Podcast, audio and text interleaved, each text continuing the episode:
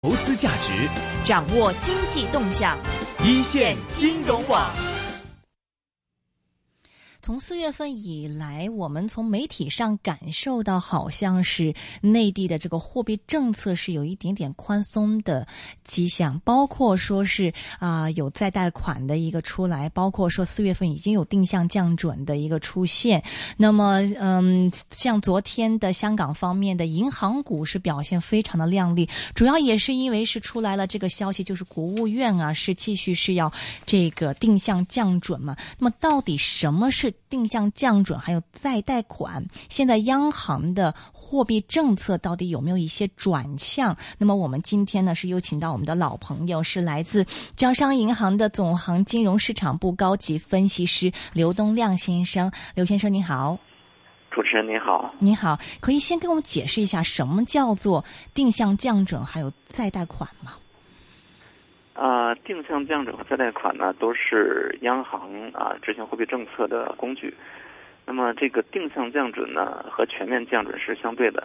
嗯，因为我们都知道，银行它这个是要给央行交存款准备金的。呃呃，那目前的话啊，大型的金融机构它的存款准备金是百分之二十，啊，股份制呢是百分之十八。那么再小一些的金融机构呢，可能是百分之十六。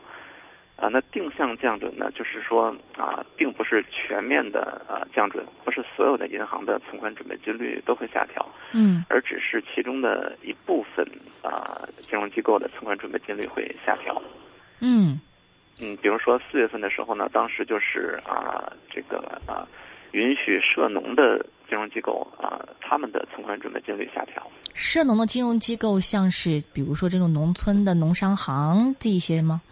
对，嗯，比如说县域的这个呃农商行啊，嗯，啊农村信用联社呀，还有一些小型的啊涉农业务比较多的城商行啊，都是在列的。嗯，现在的这就是国务院新的常务会议里面说的这个定向降准，是把这个范围扩大了吗？啊，目前细则还没有下来，但是我们从公开得到的一些信息判断呢，啊，范围应该是有所扩大的。因为这次他提到呢，呃呃，这个定向降准的呃范围呢是，啊符合啊三农和小微业务做的比较多的这些金融机构，嗯，也就是说呢，啊央行它可能会设定一个标准啊，如果你这家银行啊三农贷款比较多啊，或者是这个小微的信贷占比比较高的话，那么就符合这个标准，那么就可以去降低你的存款准备金率。但如果你是啊这方面业务偏少，那么啊可能就不符合这个标准。嗯，听起来似乎是像是这种啊商业银行这一些可能会受惠比较多，是吗？啊，我们现在判断的话，可能啊，比如说一些小型的。城商行，嗯，啊啊，农村涉农的金融机构啊，还有一些这个啊小微贷款做的比较多的股份制银行，嗯，可能是受益者，嗯，那可能规模比较大的银行呢，倒不一定会直接受益，嗯，但是问题也是像这一些的小银行，嗯，是不是这个坏账也比较多的地方啊？前我还不掌握这全面的数据，嗯，但是理论上来说呢，呃，小微贷款占比比较高的银行呢，它发生坏账的可能性是比较大的，所以从这一点上来讲的话呢，其实定向降准也算是一个补偿机制吧，嗯，补偿补偿这些这些银行的一个一个一个潜在的风险。哦，但是为什么你觉得现在国务院要？要这样的一个这个变化，是货币政策有点转向的意思吗？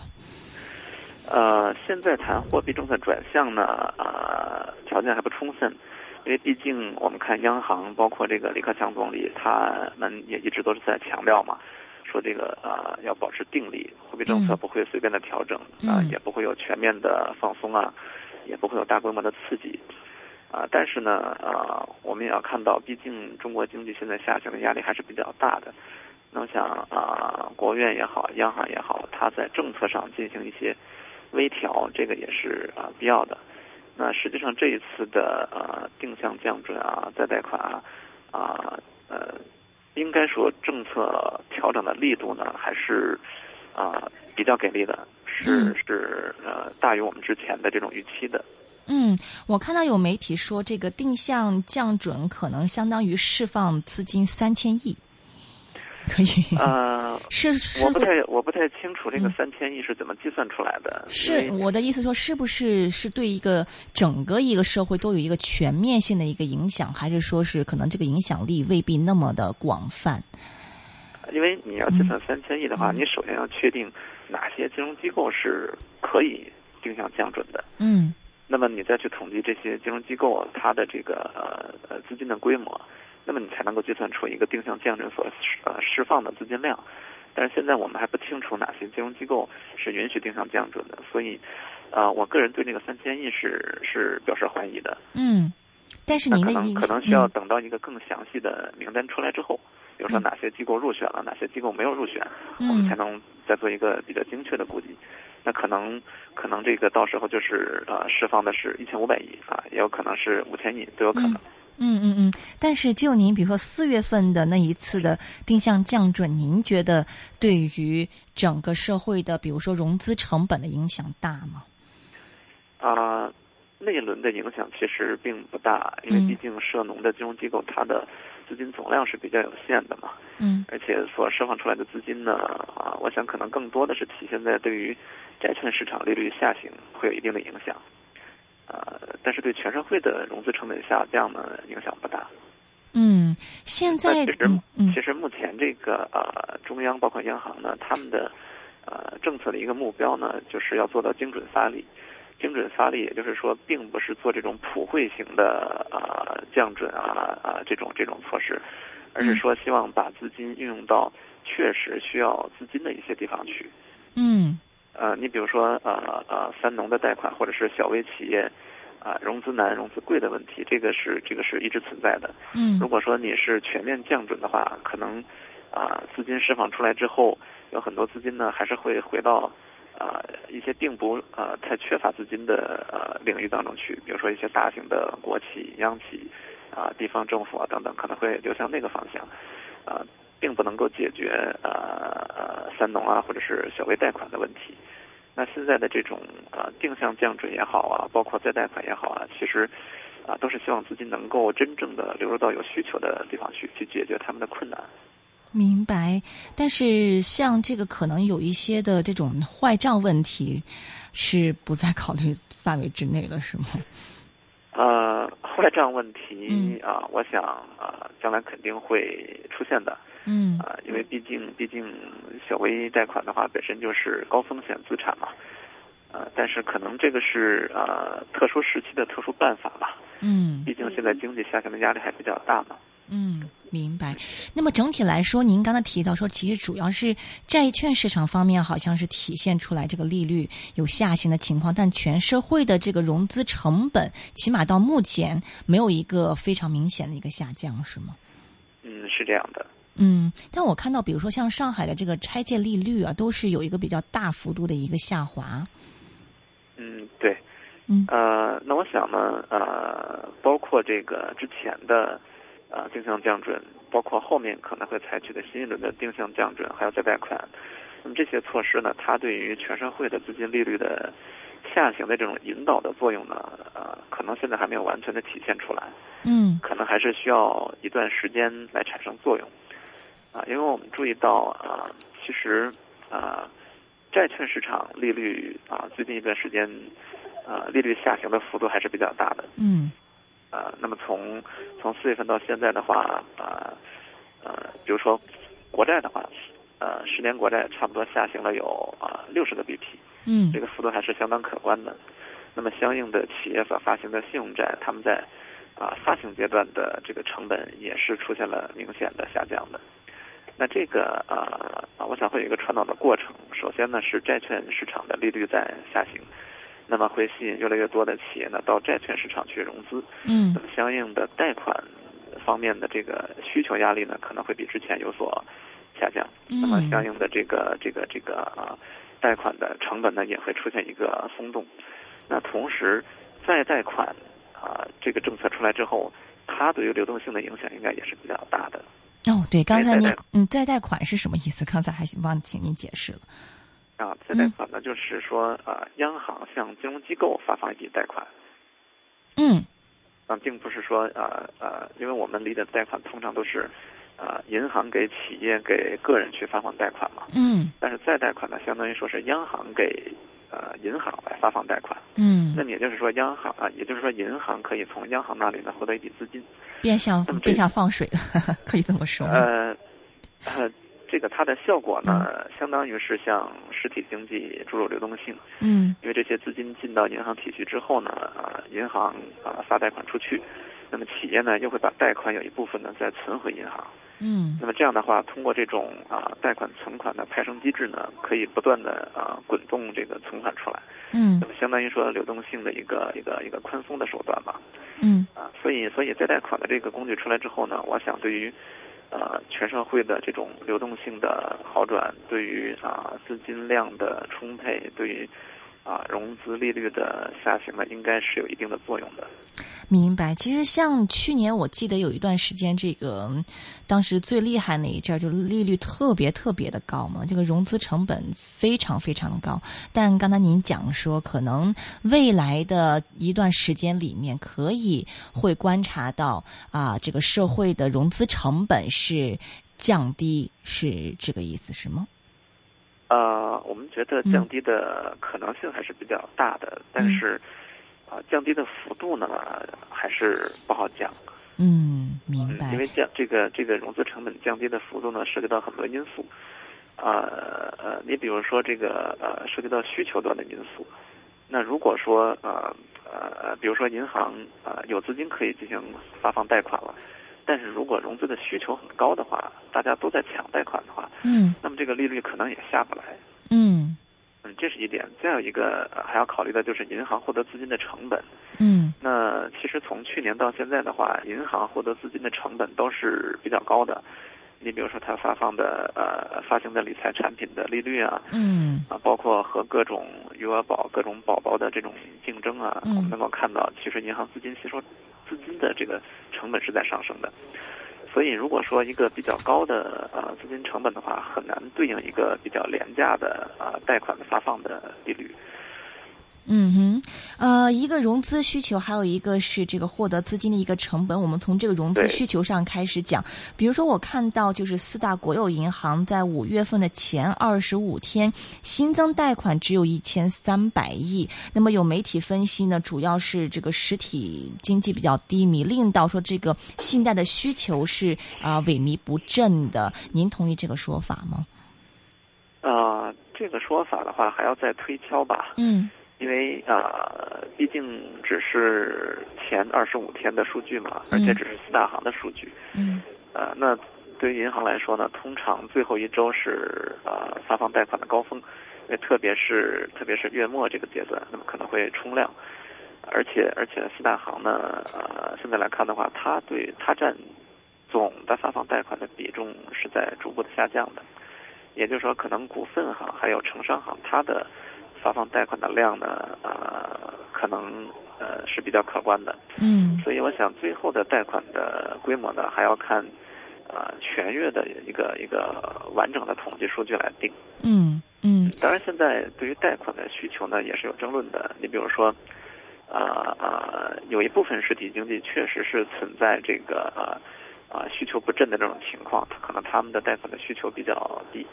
但是还有呃很多情况会导致银行的放贷呢出现一个相对的低迷。你比如说贷存比的问题，那可能现在呃银行它没有新的额度去发放贷款了，呃，那么想发贷款呢，它没有资金，啊，这是一种情况。还有一种情况呢，呃，比如说企业它在银行的授信额度满了，它没有办法在银行再去啊、拿贷款，那它可能转向这个啊、发行债券去融资，或者是嗯转向啊、信托呀、转向非标啊这些形式去融资，嗯，这个也是影响贷款总量表现的因素。嗯嗯。所以我们觉得还是要要全面的来看。嗯，刚刚您提到说，比如说这个，嗯呃，这个贷款它的这个增长也跟这个存款也有关系嘛？这个存款好像增量也是一直在下降的。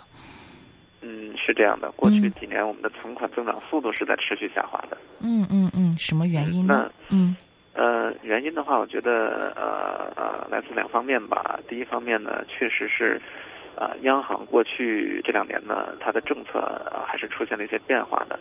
那么对于这种货币的发行呢，还是比以前要谨慎的多。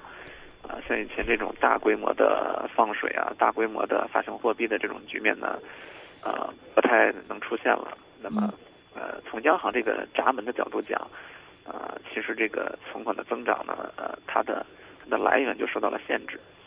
那再有一个比较重要的原因呢，我觉得和我们的呃人口结构的变化也有关系。嗯。啊，因为啊，这个一个呃经济体它的储蓄率呢，其实和它的人口结构是直接相关的。如果说这个经济体里面啊，劳动力占比或者说年轻人的占比比较高的话，那么它的储蓄率相对来说就会比较高。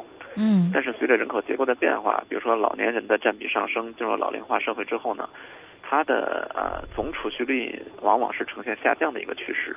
嗯。那我们看海外的日本啊、韩国呀等等啊，都是呈现这样一种局面。嗯。而中国呢，这几年其实正在跨越刘易斯拐点嘛。那么，呃，劳动力人口的占比其实是已经过了顶峰这个阶段。那么未来呢，会逐渐的呃占比会逐渐的降低。那么相应的总体储蓄率的这种啊下降呢，我觉得也会逐渐的体现出来。那可能过去几年这个存款增长乏力呢，也有这方面的原因。明白。但就您的一个观察，整个社会的这个融资需求有没有受到这个经济下滑影响而大幅的减低呢？呃，我想会有一定的影响，但是谈大幅的下降的话，可能还不至于。嗯，因为我们了解到的很多很多企业、很多客户的他的融资的需求还是在的，那只不过可能受到各种的限制，并不能够满足他的这种需求。明白。第二条就是获得资金的一个成本嘛，因为我们知道去年那一段时间大家这个记忆犹新，当时这个前景的时候，曾经你那个拆借利率去过啊是二十三十这样的一个水平，那么再加上比如说有这个各种宝宝的 这种袭击嘛，令到这个银行的这个成本还是蛮高的。最近这个情况是怎么样子的？就获得资金成本方面。啊，最近获得资金成本应该说比去年下半年还是有下降的。嗯。啊啊，我们从这个银行发行的理财产品的收益率上就能够看到，像去年下半年呢，呃，银行发行了很多六点多的产品。嗯。有一些产品甚至是发到七点多啊，甚至还要再高。但是现在看呢，六以上的产品已经很难见到了。嗯。大部分都是五点多，甚至于说有一些产品已经降到了五以下，啊。就是和去年比啊，融资成本是下降的，但是啊，从趋势来看的话，银行获得资金成本上升的这种趋势呢，并没有一个呃根本性的扭转。嗯哼。那其实也是和前面讲到的有关系，就是我们呃全社会的这种储蓄率的下降啊，这个央行对于流动性的控制，那么导致这个总体存款的增长速度都在下降。那么这种情况下。啊，你想期望一个比较低的融资成本，其实是不太现实的。就是银行获得资金的成本，其实也不会很低的。嗯，明白。其实五月份的 PMI 的这个公布显示出来的经济已经差不多就有这个企稳的一个信号了。未来的您觉得，嗯，像这种定向降准啊、再贷款啊，就各种的这种货币政策还会继续的就宽松吗？还是怎么样呢？